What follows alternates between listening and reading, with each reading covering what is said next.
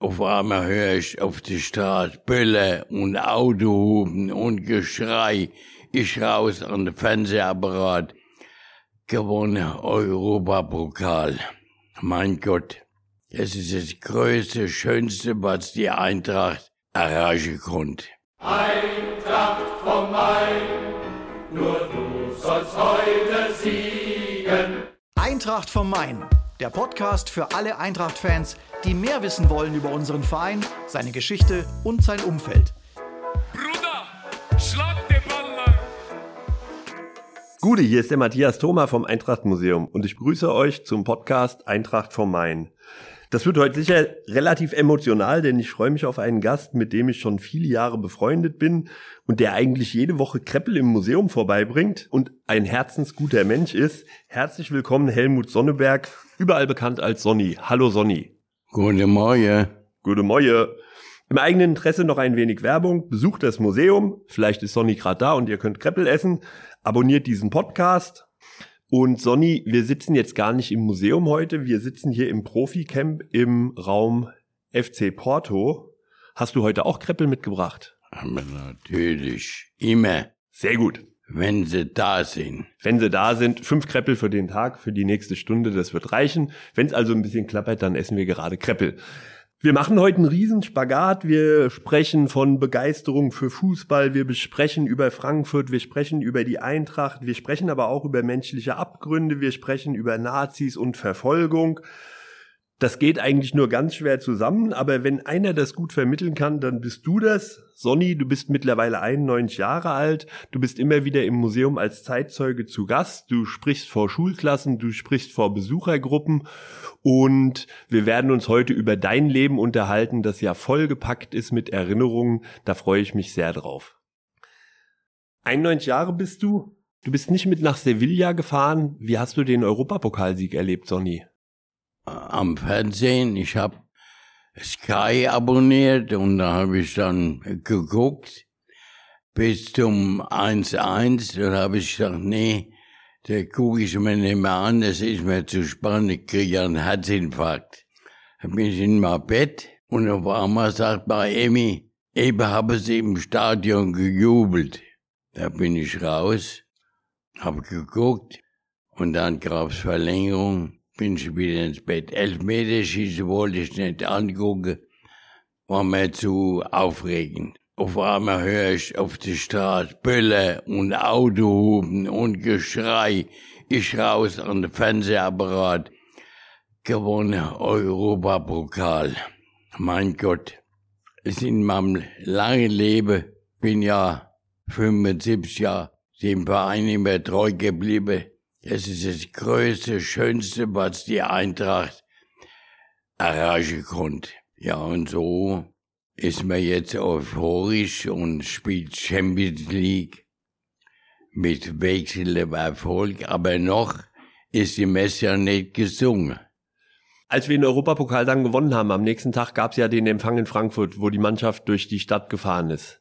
Hast du dir alles angeschaut am Fernsehen? Aber natürlich, da, da verpasse ich keine Minute. Aber dazu zu sagen ist Folgendes.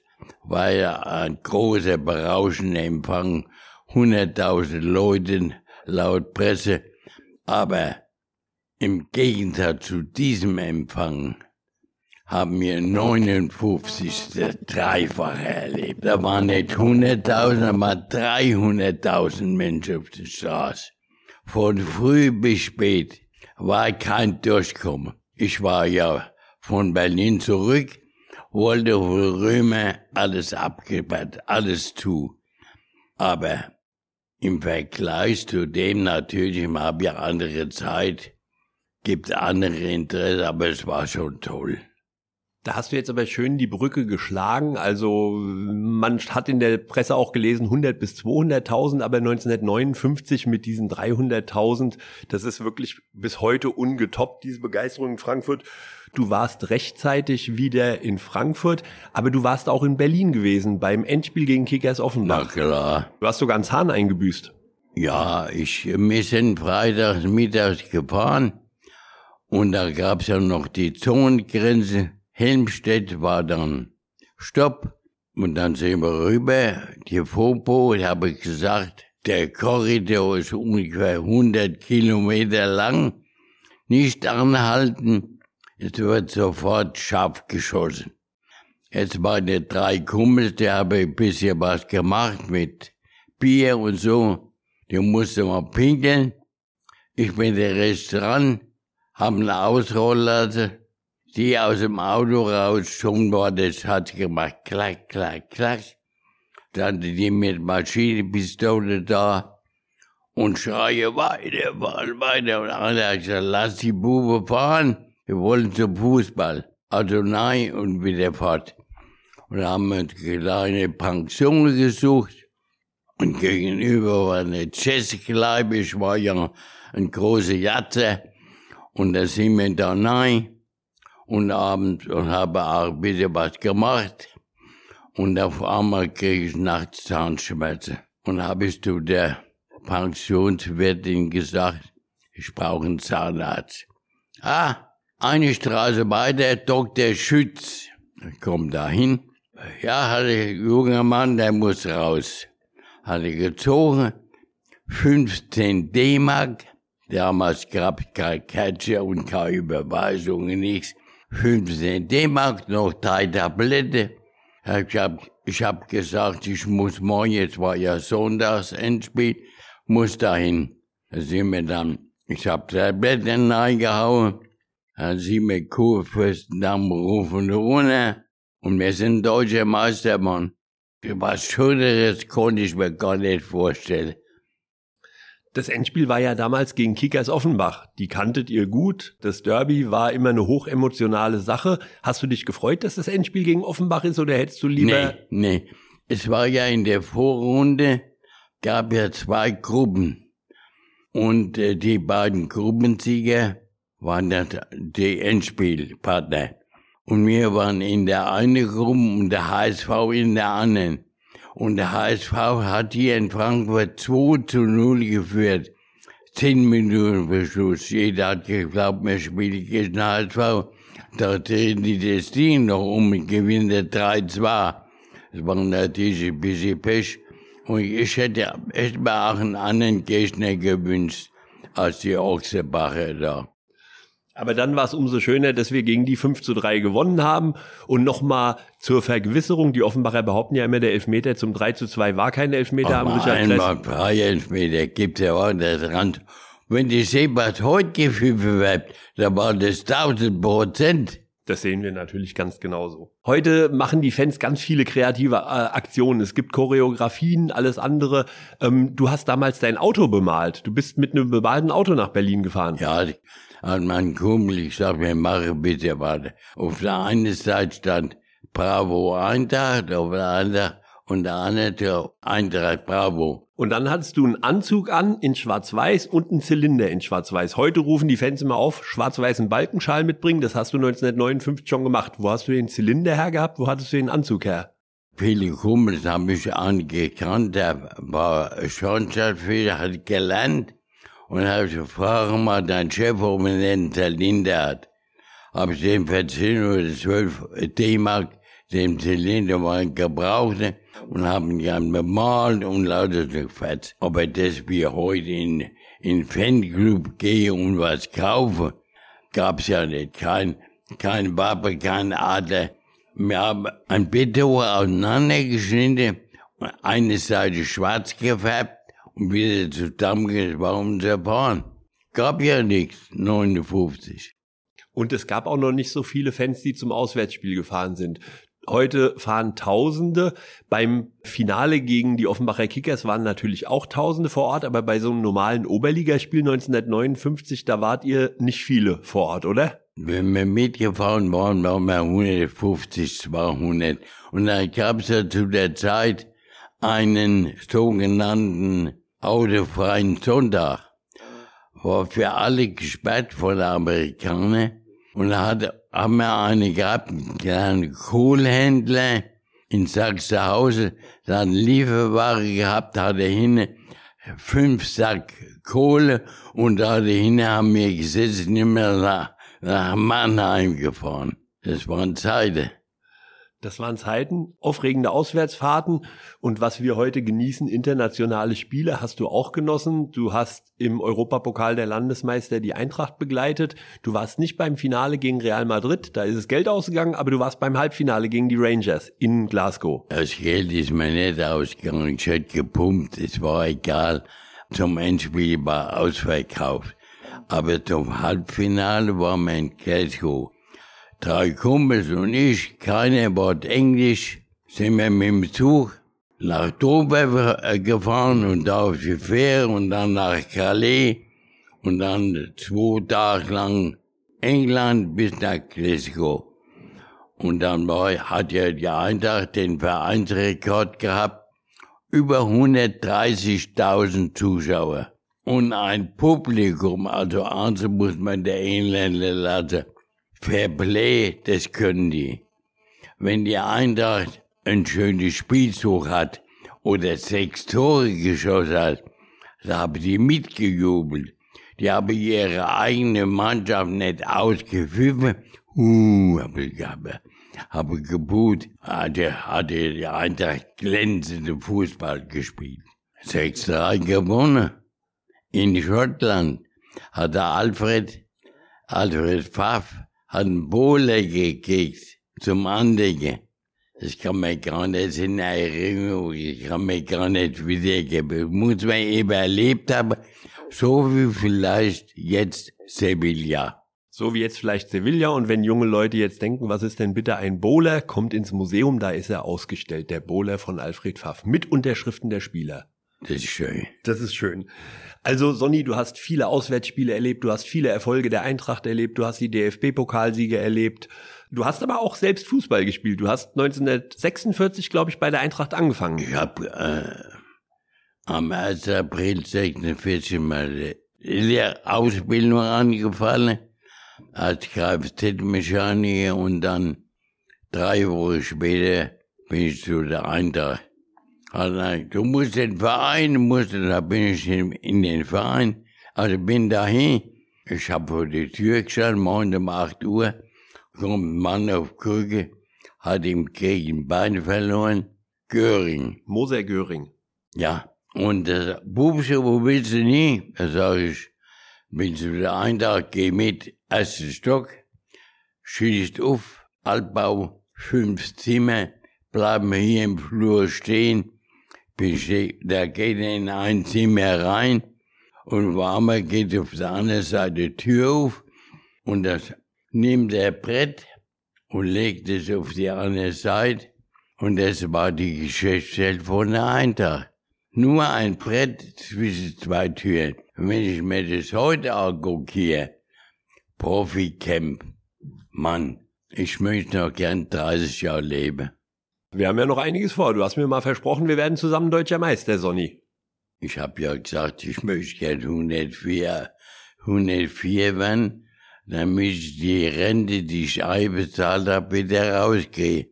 Aber ob der da oben mitmacht, ich weiß es nicht.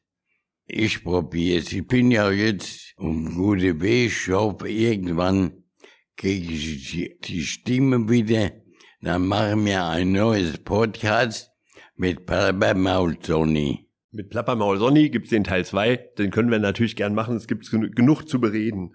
Du hast dann bei der Eintracht Fußball gespielt und du bist mit der Eintracht jetzt sagen wir mal nicht deutscher Meister geworden und standst mit der Eintracht nicht im Europapokalfinale. Du hast also ich war ein schlechter Fußballer, weil mir ja, kommen wir später drauf, quasi die Grundausbildung gefehlt hat. Und da war ich eben nur ein guter Renner. Bei der Eintracht gab es, konnte unheimlich lange rennen. Und da gab es in der Eintracht eine große Leichtathletikabteilung. Und da hat der Hans Ulsheimer, hat eine Runde gedreht. Er war deutscher Meister, Olympische Spiele, dritter Platz, viermal 400 Meter. Und Amerikameister war aber Sensation, dass ein Deutscher in Amerika bei der Hallemeisterschaft der Meister wird. Und da hat zu mir gesagt, lauf mal eine Runde vorne weg, der kannst. 400 Meter. Und dann bin ich ins Grad gefallen. und die an mir vorbeigezischt und noch einmal so rund. Ich war ein guter Renner, aber Fußballer war ich nie. Trotzdem bist du mit der Taxivereinigung Meister geworden, oder? Ja, mit der damals Taras waren im Endspiel und sind wir Kreispokalsieger geworden. Großer Erfolg, ach du lieber. Die Kumpels waren tagelang, naja. Ich bin auch mal mit der Reserve des Roten Stern Hofheim Meister der Kreisliga C Reserverunde geworden. Ach, schön. Auch schön, oder? Natürlich. 2001. Ich habe den, Ja. den, die Urkunde noch daheim. Sonny, du hast dich nicht nur für Fußball interessiert, du hast nicht nur Fußball gespielt. Du hast mir mal erzählt, als die Eishockeyabteilung der Eintracht gegründet wurde, hier in der Radrennbahn die ersten Jahre, warst du sogar Zeitnehmer. Ich hab in der Kneipe in Sachsenhausen den Günter Herold und den Jupp Schlaf kennengelernt. Und eines Tages hat die Eintracht, die waren ja sehr ruhig, haben ja eine Eishockeyabteilung gehabt. Und da habe ich ihn angesprochen, ich soll da Zeitnehmer spielen, war hier die alte Radrennbahn, also schon freie, eiskalt, 8, 10 Grad minus, andere Winter wie heute, habe ich da auf der Bank und wenn einer zwei Minuten absitzen musste, habe ich das gestoppt. War schön. Da warst du Zeitnehmer beim Eishockey und über den Jupp Schlaf hast du auch seine Frau kennengelernt, die Hanna Schlaf, Johanne, die Tischtennisspielerin war und dann warst du auch noch beim Tischtennis, warst du auch. Ja, die Eintracht hat damals eine Frauentischtennismannschaft gehabt, die war mehrfach deutscher Meister. Und da habe ich die, die Lotti Franz kennengelernt auf der Rollschuhbahn. Und dann hat sie, ich, mir habe da Ping-Pong und sagte, komm her, wir machen mal Ball. Hab ich gesagt, oh ja. Ach, ich hab ja gar kein, ich hab, das sind Bälle, die Bälle um die Ohren geflogen, die war deutsche Meisterin. Ja, was kann dann kleine Ping-Pong-Spiele ausrichten? Gar nichts. Aber schön war, Spaß hat sie gemacht. Fußball, Eishockey, Tischtennis, alles mitgemacht. Und als du ins Rentenalter kamst, wurdest du Trainingskiebitz. Wir haben uns auch so kennengelernt. Du standst am Riederwald, hast dir das Training angeschaut und ihr wart da eine Truppe, die sich jedes Training angeschaut haben. Jedes Training. Und ich habe hab ein Bild zu Hause von meinem Geburtstag, 70. Da habe ich, mit- waren wir gerade in der zweiten Liga. Da hat mir der Kumpel, fällt der Name nicht ein, eine Torte mitgebracht. Ein Spielfeld war tief und, es, und die andere Hälfte war hoch. Auf die erste Liga. So Bilder habe hab ich nur vergessen mitzubringen. Ach, ja, und bei einer brennenden Dasein beim Kiebitz am Riederwald habe ich einen jungen Mann kennengelernt. Er sitzt mir heute gegenüber, ist mein Gesprächspartner, mein Freund Mathe Thomas. Und er hat da einige die Dinge reingeschleppt und da frage ich ihn dummerweise, was machst du da? Ja, wir, sam wir sammeln Exponate und so weiter. Wir eröffnen demnächst ein Museum. Und ich gehe dann zu die kleine Kammer und ich bin da hinterher und hab gesagt, darf ich mich mal umsehen? Ja, natürlich. Hab mich umgesehen, da liegt da ein Stapel Bücher. Aber zu dem komme ich gleich. Da kommen wir gleich dazu. An die Kammer erinnere ich mich gut. Ich erinnere mich auch an euch. Damals war das bei der Eintracht noch so, auch interessant für die jungen Leute, dass ihr einen Schlüssel für den Presseraum hattet und ihr habt euch samstags morgens im Presseraum getroffen, wo sonst die Pressekonferenzen stattfanden und dann gab's Leberkäsebrötchen und Fleischkäsebrötchen. Ich habe auch immer was abgekriegt. Das war auch für mich sehr angenehm. Und als der Riederwald dann abgerissen wurde, habt ihr euch einfach eine eigene Bude renoviert, ein altes Kassenhäuschen. Ja, an dieser, wie heißt denn die Schule? Pestalozzi-Schule. Ja, Pestalozzi-Schule. Da waren die Eingänge und da haben wir uns zwei Kassehäuser zusammengebaut und hatte da ein Presse, äh, einen Aufenthaltsraum an. Und nun war es natürlich kalt und wir haben auch Strom gehabt. Und dann haben wir Tag und Nacht den Strom nicht wie heute beschränkt, muss Licht ausmachen wir Tag und Nacht das Heizöfchen und haben Samstag und Sonntag morgens und dort getroffen. Und wer hat's gezahlt, den Strom? Die Eintracht. Natürlich. Natürlich. Aber es war ganz urig, diese Bude, die hätte man eigentlich auch erhalten müssen. Wir haben noch einige Fotos davon. Und die Kuriosität war ja, dass die Spieler längst hier am Stadion trainiert haben und die Trainingskiebitze haben sich immer noch am Riederwald getroffen. Genau so war's. Wir haben dann natürlich die vergangenen Spiele besprochen und die kommende. Was haben wir für Aussichten? Wir wollen den absteigen und so weiter und so fort. Und ja, da gab's immer viel zu babbeln.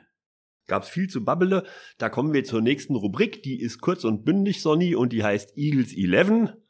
Also elf kurze Fragen, die du mir beantworten musst. Die erste, dein erstes Fußballtrikot, das du besessen hast. Ja, war ein Eintracht-Trikot natürlich. Und das Trikot wurde nach dem Spiel, haben wir so einen großen Koffer gehabt, hat einer von der Mannschaft die ganzen Trikots mitgenommen, jede Woche an. Und am nächsten Sonntag waren die gewaschen und gebügelt. Muss immer die Mutter von dem jungen Leute machen. So war das damals. Welche Position hast du bei der Eintracht gespielt? Läufer. Läufer. Und der beste Spieler auf deiner Position aktuell? So, Sehr gut. Dein Lieblingsreiseziel, wo fährst du gerne in Urlaub hin? ach, es war wechseln. Ich bin ja gern nach Österreich, nach Italien, nach Spanien. Es war mit meinem VW ja, damals, wenn man so will, Weltreise. Die Autobahn ging nur bis Ulm. Und von Ulm aus bis nach Italien, Landstahl. Wenn vor dir ein Lastwagen war, konntest du nicht überholen. Musste warten, bis die Gegend Fahrbahn frei war, bis du für drei Stunden in dem Lastwagen hergejuckelt. Aber kam er auch hin. Dein Lieblingsessen, Sonny? Och, ich esse alles gern. Was ich nicht so gerne esse, ist so, so kurz gebratene Schnitzelblinde. Ich will immer Soße haben. Schweinebrate, Rinderbrate, Roulade und solche Sachen. Und viel Gemüse. Ich war am letzten Sonntag in Schwanheim, auch ein großer Eintracht, der Peter Tenthof. Da habe ich ein Hirschgulasch gegessen mit Spätzle und Rotkraut und Preiselbeeren. So habe ich in den letzten 20 Jahren so gut nicht mehr gegessen. Also erstklassig. Und da gehen wir demnächst auch mal hin. Du Ja. und ich. Sehr gut, ja, das machen wir gerne. Sehr gut. Dann fragen wir mal nach einem Lieblingsort in Frankfurt. Lieblingsort in Frankfurt? Stadion. Tagsau. Sachsenhausen. Okay, das ist auch akzeptiert. In welche Musikband würdest du passen? Ich bin ja, wie gesagt, ein großer Jatzer. Ich habe alle Größen gesehen, die im Jazz da waren. Ange angefangen von Armstrong, Ella Fitzgerald, Stan Kenton, Woody Herman, Benny Goodman, Sid Bechet, alle. Weil ja damals war ja in Frankfurt eine große amerikanische Garnison. Da waren ja 40.000 Amis hier gehabt. Und da sind die Jazzgröße über den Teich gekommen für die GIs. Da war ich natürlich immer mittendrin. Da gab's die deutsche Jazz-Szene. Da waren die Brüder Mangelsdorf, der Olaf Hutwalger, Paul Kühn, äh, Kuhn, äh, Max Krehe oder der Hansi Last, heute bekannt, bekannt äh, James Last. Es war die deutsche Alt, Altstar-Band. Ja, im- Und da gab's im Zoo einen Holzbau, Franz Althof. 2000 Leute gingen da rein. Da war ich immer dabei. Im Althofbau waren auch die Boxkämpfe, oder? Später ja, aber auch nicht sehr lang. Was sind deine Erinnerungen an dein erstes Eintrachtspiel? Das erste Mal, dass du die magische SGE gesehen hast. So wie ich mich erinnere, hat bei uns im Haus ein äh, Soldat gewohnt. Und der Soldat, der war Hauptmann, der hat mich dann sonntags morgens äh, mal gefragt, willst du mit? Es war, glaube ich, 47 auf der Sandhöhe Wiesen und da hat die Eintracht gespielt, entweder gegen Germania oder so ein Verein, sieben oder acht äh, oder neun zu zwei gewonnen. Und da war ich infiziert, hat mir Spaß gemacht, war damals 15 Jahre und so äh, ist die Liebe zu, zu Fußball gewachsen. Und wer war da dein erstes Idol bei der Eintracht? Es hat ja noch gedauert, bis es so weit war, dass sie eine Liga hatte hier, eine Süddeutsche Oberliga. Ja, wer war da? Da hat der Eintracht gespielt Hans Kutters, Vloka, Schädler, Werner Heilig, George Muth, und ein sehr guter Draht hatte ich da zum Werner Heilig. Der war Apotheker am, hat in der Mannheimer Straße am Bahnhof Apotheke gehabt. Werner Heilig war gut. Und dann hatte mir ein Thomas, der hieß Helmut Hennig aus dem Brederwald. Der ging nachher nach Ulm und da kam der Toni Tore zu der Eintracht. Da haben wir einen geholt aus Hamburg Adam Adamkiewicz, der hat gegen FC Bamberg fünf Tore gemacht. Das waren so deine Idole. Hattest du einen Lieblingssport neben dem Fußball? War das damals schon Tischtennis oder Leichtathletik oder? Nee, nee, ich habe mich für alles interessiert. Am Wochenende war bei mir vollgepackt mit Sport. Samstagmittag oder Vormittag habe die 1857 Jahre äh, heute SAFO. Hockey, da war ich beim Hockey, nachmittags beim Handball, sonntags machen beim Tischtennis von der Eintracht oder Boxe und sonntags mittags an, an die Rossäger oder an der Bahnheimer Hang. Ich war immer vollgepackt mit lauter Sport. Was hattest du damals für einen Berufswunsch? Ja, ich wäre ja gerne, hätte ich was anderes gemacht, aber aus dem Alterburg ist ja nicht gewonnen.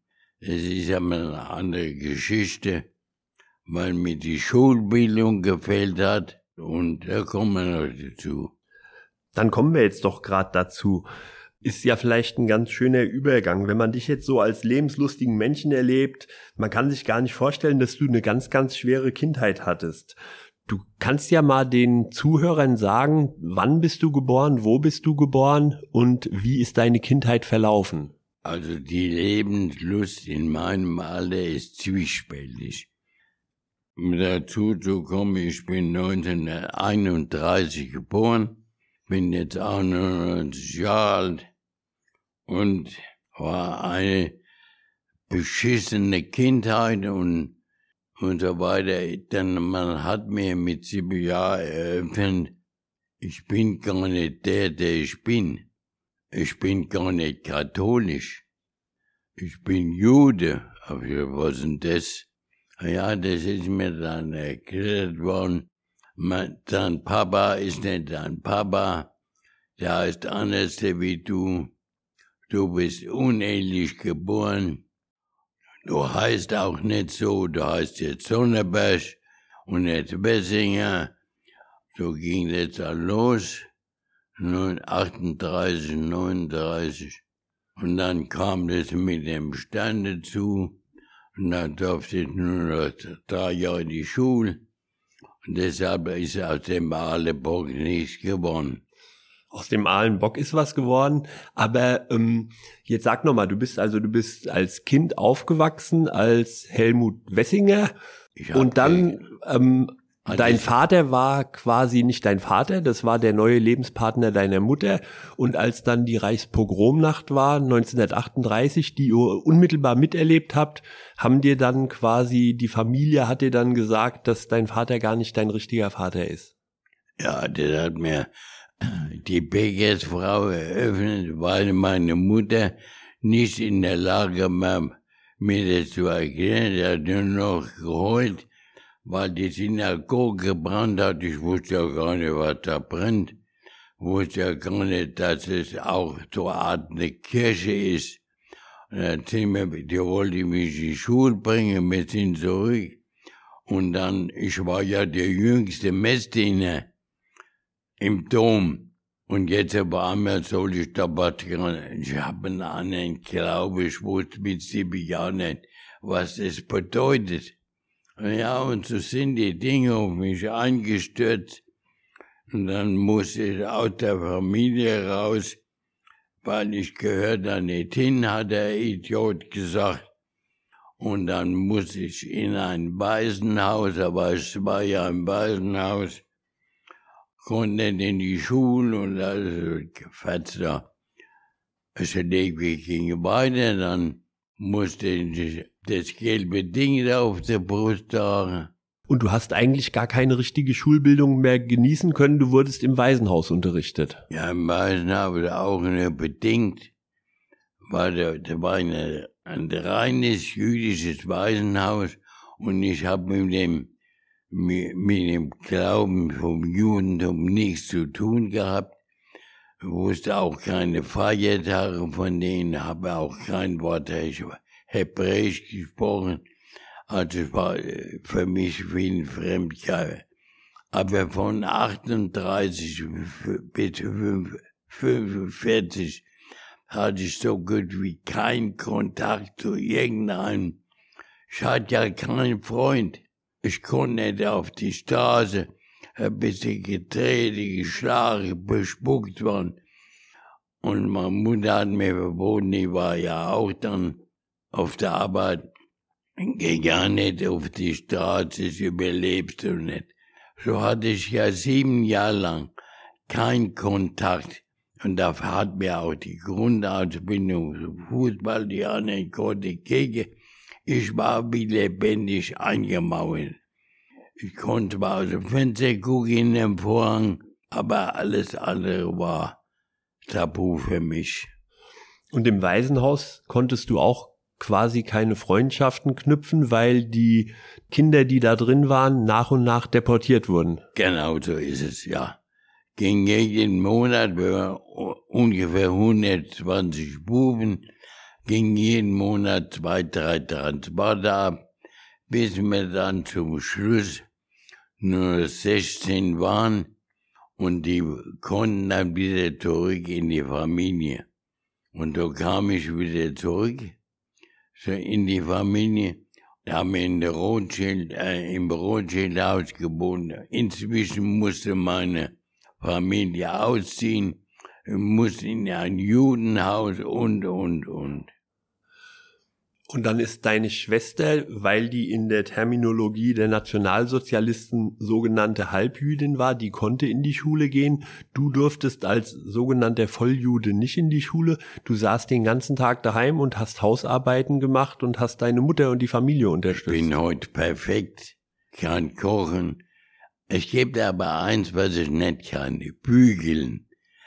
Ich, meine Mutter hat mir einen Zettel gemacht, Kartoffelschäle, Gemüseputze, Treppenputze, Betten überziehen, die Fenster müssen geputzt werden. Also ich war voll ausgelastet.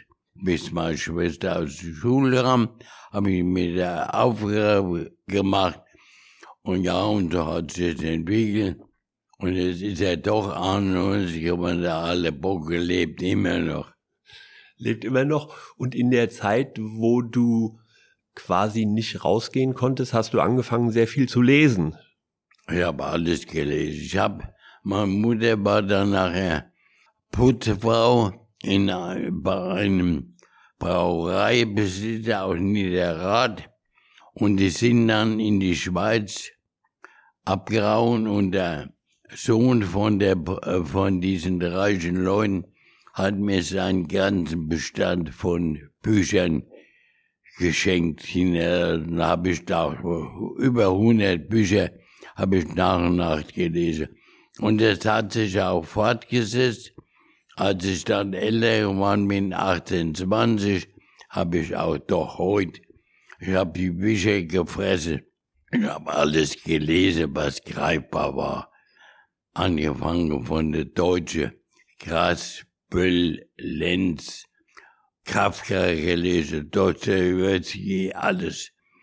Habe ich aufge, habe gedacht, habe geglaubt, ich kann das nachholen. Aber wenn dir die schulische Grundausbildung fehlt, hast du insgesamt nur drei Jahre Schule gehabt, ah, dann mache ich mir zu schaffen bis heute. Es war für dich eine ganz schwere Zeit, weil in diesem Alter, wo man mit Kumpels unterwegs ist, wo man Sachen erlebt, konntest du nichts erleben. Du hast mal gesagt, das Hitlerjugendheim war direkt gegenüber eurem Ja. Haus und äh, du musstest eigentlich Angst haben, wenn du rausgehst, dass dir die Hitlerjugend Ich bin begegnet. nicht raus. Ich bin nicht raus. Ich bin nur raus in der Winterzeit. Mein Papa hat mir einmal im Monat, der war ja mein Papa, es nicht mein leiblicher war, hat er mir 50 Pfennig gegeben und dann bin ich in der Dunkelheit, war ja mittags um drei, vier schon dunkel, bin ich ins Kino. Da gab es wilde, wilde Westfilme. Das war, das war die einzige Ablenkung, die ich gehabt habe. Und den, den Judenstern, den du damals tragen musstest, den hast du dann mit deinem Sakko ein Verdeckt. verdeckt. Ich habe ich hab gedacht, wenn die mich bescheißen, muss ich auch bescheißen. Dein Vater, der ja nicht dein leiblicher Vater war, der hat sich ja fürsorglich um dich gekümmert. Der hat auch immer wieder verhindert, dass du deportiert wurdest. Genau. Aber 1945 wurdest du dann mit Ja, deiner. Mutter doch noch deportiert nach Theresienstadt. Ja, war scheiß Zeit. Ich hab nichts zu essen. Graubesuppe morgens, mittags und abends, dick, dünn, süß, sauer. Und alle fünf Tage Ration 50 Gramm Zucker und 50 Gramm Butter und 500 Gramm Brot. Halb Stunde später war alles weg. Und als ich zurückkam, habe ich 27 Kilo gewogen. Sieht man heute noch. Und in Theresienstadt hattest du aber auch noch ein bisschen, bisschen Glück, weil deine Mutter in der Küche gearbeitet hat und die konnte dir immer ein bisschen was abzwacken. Sie war da in der konnte Küche nichts- Der eingesetzt. konnte nichts abzwackeln, der hat die Kartoffelschälen in der Unerwisch mit nach Haus genommen. Und das, die habe ja in so einem Haus gewohnt. Wir waren ja zusammen da. Und dann hat die auch die Kartoffelschale eine Suppe gekocht. Du bist im Februar 1945 Am verschleppt 14. worden. Am 14. Februar. Vier Waggon, fünf, viereinhalb Tage unterwegs. Und da hatten wir schon die zurückkommenden Züge mit Verwundeten von der Ostfront. Deshalb musste mir immer stehen bleiben. Ich habe ja Vorrang gehabt. Und er hat ja immer noch gesponnen mit seinem Enzig. Also Bippe, naja, egal. Hat man euch gesagt, wo ihr hinkommt? Nee. Nein? Wir haben uns am, an der großen Markthalle einfinden, einfinden müssen und dann auf der, auf dem Papierstand zum, zum Arbeitstransport in den Osten. Habe ich zu meiner Mutter gesagt, sind doch lauter alte Leute, wie sollen die noch arbeiten? Ah Ja, da sind wir dann nach der Redenstadt gekommen nachts.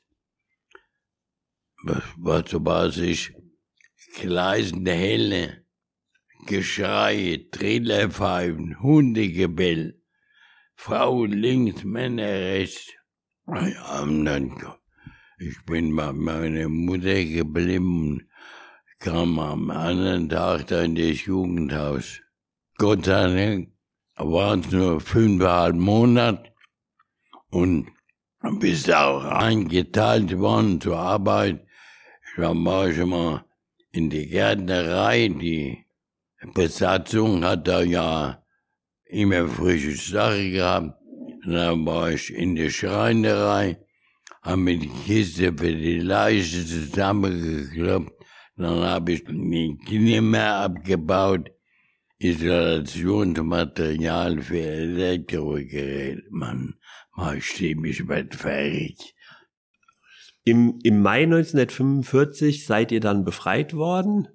Am 8. Mai sind wir befreit worden.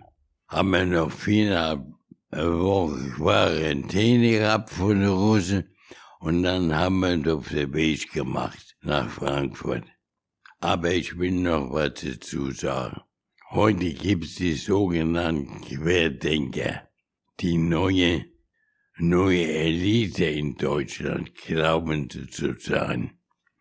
Und die streiten ja alles ab, was damals gewesen ist. Die sagen diese ganzen Bilder von den Lagern, von den Menschen, von den Leichen, ist alles nur gestellt oder inszeniert. Ich habe in Theresienstadt ankommende Transporte aus den Vernichtungslagern mit eigenen Augen gesehen. Es waren lebende Leichen, solche Augen, abgemagert bis zum Skelett, haben die aus dem Balkon geguckt. Und wenn heute einer von diesen Herrschaften glaubt und sagt, es wäre gestellt, ich bin ein kühner Pazifist, aber dem aus in die Fresse. Du hast das, das Lager am eigenen Leib erlebt. Was denkt man da als 13-Jähriger? Hast du, hast du auf die Befreiung gehofft? Habt ihr mitgekriegt, dass der Krieg zu Ende geht? Ihr habt die, die rückkehrenden Transporte gesehen.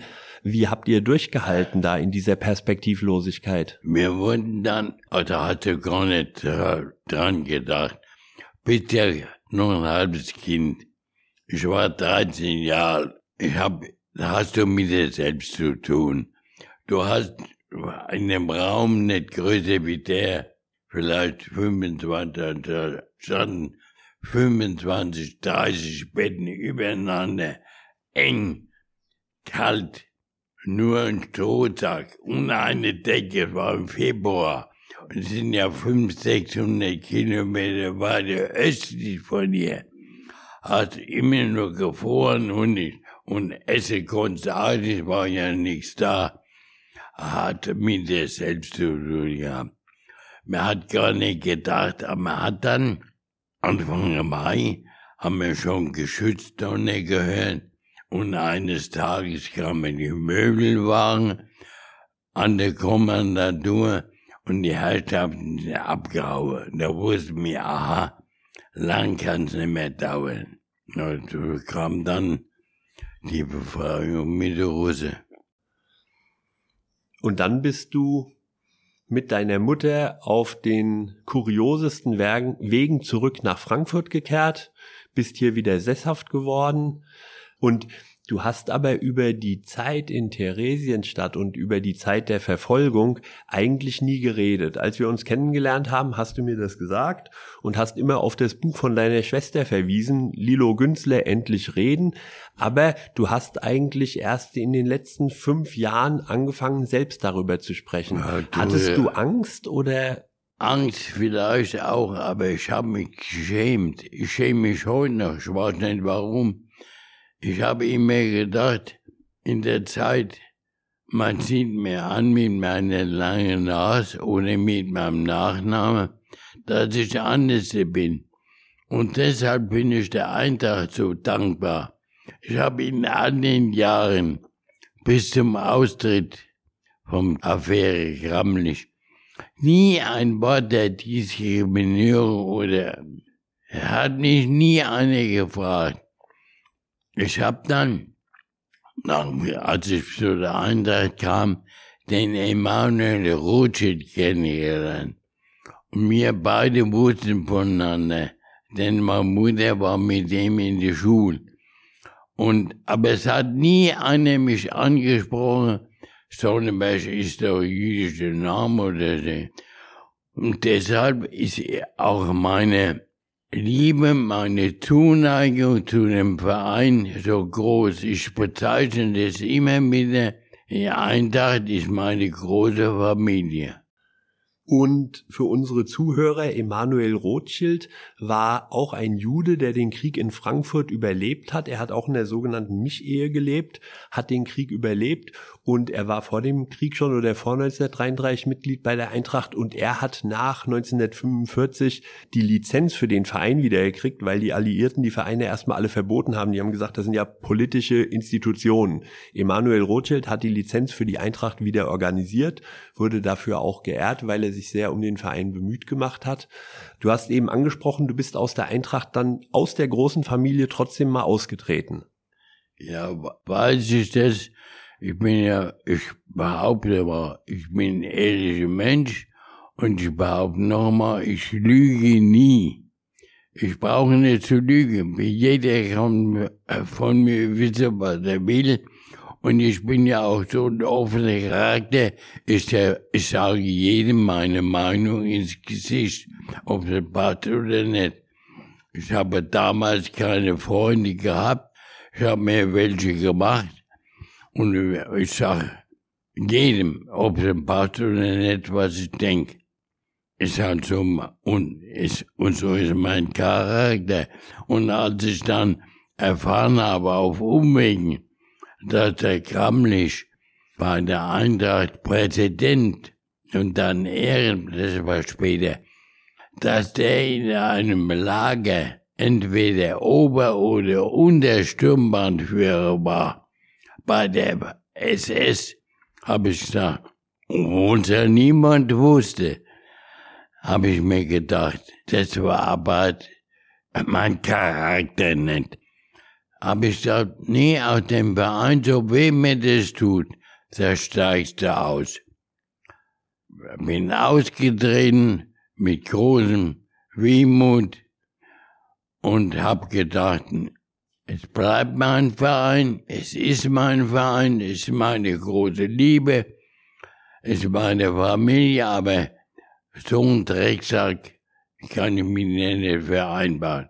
Und so lange, und so war ich lange Jahre kein Mitglied mehr. Bis, auf, bis dann auf Initiative des Museums ich wieder meine Mitgliedschaft bekommen habe. Du hast uns begleitet 2019 zu einer Bildungsreise nach Theresienstadt. Mit 30 Eintracht-Fans sind wir dahin gefahren. Vizepräsident Stefan Minden war dabei. Wir haben eine Gedenkplatte in Theresienstadt installiert. Du hast uns als Zeitzeuge da ganz viel erzählt, wo du gewohnt hast, wo deine Mutter gewohnt hat. War das für dich schwierig, nach Theresienstadt zurückzufahren? Meine Schwester, die hat damals noch gelebt, die hat mir abgeraten. Hat gesagt, mach das nicht, bleib zu Hause, du wirst überwältigt und so weiter. Aber es war ja auch ein großer zeitlicher Abstand, war über 70 Jahre. Und ich habe auch selbst ein bisschen Bedenken gehabt. Aber dann, als ich dort war, mir kam ja bei Dunkelheit an, ich habe sofort gewusst, wo ich bin. Da war ein kleiner Park vorm Hotel, da durfte mir zweimal die Woche nachlaufen Versteck spielen. Ich hab mich sofort wieder, ich bin heimisch, war ja nur fünf Monate da, aber ich habe vieles erkannt. Und dann haben wir natürlich in den fünf Jahren Dinge besichtigt, die mir damals gar nicht sehen konnte. Kleine Festungen und so weiter. Und die Friedhöfe und ja, es war manches Mal. Manches Mal war es schwierig, aber das kann ich dir sagen, alle, die da dabei waren, waren ganz beeindruckt, wie du uns da durchgeführt hast, wie du erzählt hast, wie du das damals erlebt hast. Der Abschluss war wir haben dann zusammengesessen, wir haben am letzten Tag in Theresienstadt diese Gedenkplatte installiert, da hat Stefan Minden eine Rede gehalten. Und dann saßen wir abends in dem Hotel zusammen und haben gesagt, ach, das war eine tief beeindruckende Reise und pathetisch wie Eintrachtler sind, haben wir nachts um zwölf dann im Hotel im Herzen von Europa gesungen und zwei Minuten später stand Sonny im Schlafanzug bei uns und hat mitgesungen. Äh, das ist eine ganz große Erinnerung. Es gibt auch eine Dokumentation, die wir darüber gemacht haben. Äh, da werden wir euch den Link geben. Schaut da gern mal rein. Es gibt mittlerweile eine Dokumentation von Ron Ulrich vom Hessischen Rundfunk über dich. Du bist also mittlerweile als Zeitzeuge sehr gefragt. Wir fahren zu Schulklassen. Wir waren jetzt bei Markus Lanz, wo du gesprochen hast und du bist als Zeitzeuge immer wieder im Museum und sprichst vor Schulen. Wo nimmst du die Kraft her, das immer wieder zu machen? Weil man merkt ja, es berührt dich schon darüber zu sprechen. Die Kraft. Ich werde immer wieder ermuntert, auch von wildfremden Leuten. Nur ein Beispiel. Vor 14 Tagen nach Lanz, war ich mit meiner Emmy Kaffee trinken, wir fahren immer nach Spanien. Wir gucken einen jungen Mann, 40 Jahre, 50 Jahre, ich habe, winkt mir. Und ich mach, ich zog mit den Schultern und sag, und er kam herein, ich habe bei Lanz gesehen, ich will Ihnen nur sagen, machen Sie bitte weiter. Unsere jungen Leute brauchen, ich werde immer wieder ermuntern. Und das gibt mir auch ein bisschen Antrieb, solange ich das noch kann. Und vielleicht wird ja auch die Phonetik und Akustik wieder besser, dann machen wir das. Und das, ich habe ja noch einen großen Antrieb, das sitzt mir gegenüber, der lässt mir überhaupt keine, meine, keine Ruhe, mein Freund Matthias. Na, wir haben das jetzt aber gut geregelt. Alle zwei Wochen ein Zeitzeugengespräch mehr nicht. Ich meine, du bist jetzt auch im Rentenalter und das funktioniert. Sonny, das waren jetzt viele Fragen, viele Antworten. Wir freuen uns, dass du dir so viel Zeit für uns genommen hast zu erzählen. Du hast ja schon den Teil zwei angesprochen, vielleicht machen wir den irgendwann auch wieder. Was wir immer noch als Rubrik haben, sind die Eintracht-Momente. Und zurückblickend auf dein langes Eintracht-Leben wollte ich jetzt doch noch mal fragen, was war dein schönster Eintracht-Moment, wenn du jetzt mal zurückblickst? Ein sehr schöner Eintracht-Moment war, als wir süddeutsche Meister wurden in Mannheim. 3-1 beim VfR Mannheim gewonnen und ich einen Alfred Pfaff auf die Schulter hatte. Es war für mich ein großer Moment. Und ich bin ja dem Alfred immer treu geblieben. Wir waren oft in Sittenfelden, haben da unsere Kegelausflüge hingemacht. Und der Alfred war schon guter Kumpel. Alfred Pfaff, äh, von Mannheim gibt's ein Foto, wie du Alfred auf den Schultern hast. Wir haben ein Foto davon, sogar in Farbe. Was war dein schlimmster Eintracht-Moment? Abstieg. 96. So ist es. Okay. Und was ist so deine schönste erste Erinnerung an die Eintracht, als du 1946 bei Moser Göring Mitglied wurdest? Was war da so das Schönste? Naja, die Spiele, alle 14 Tage angefangen an der Rottecker Straße, Bornheimer Hang und dann Riederwald, war ja überall mit. Kennen ja in Deutschland fast jedes Stadion. Nach der Reise nach Theresienstadt gab's noch mal so einen Abend am Riederwald, da haben wir uns getroffen und da bist du dann auch wieder zur Eintracht zurückgekehrt. Du bist mittlerweile lebenslanges Mitglied. Lebenslang, so lange kann das nicht mehr dauern. Ja, es hat mich sehr gefreut und auch sehr berührt. Da habe ich noch einen Wunsch geäußert, wenn es mal vorbei ist, die Asche am Mittelkreis ausstreue. Makaber, aber naja, ist ja mehr ein Spaß. Ich will ja noch ein paar Jahre machen.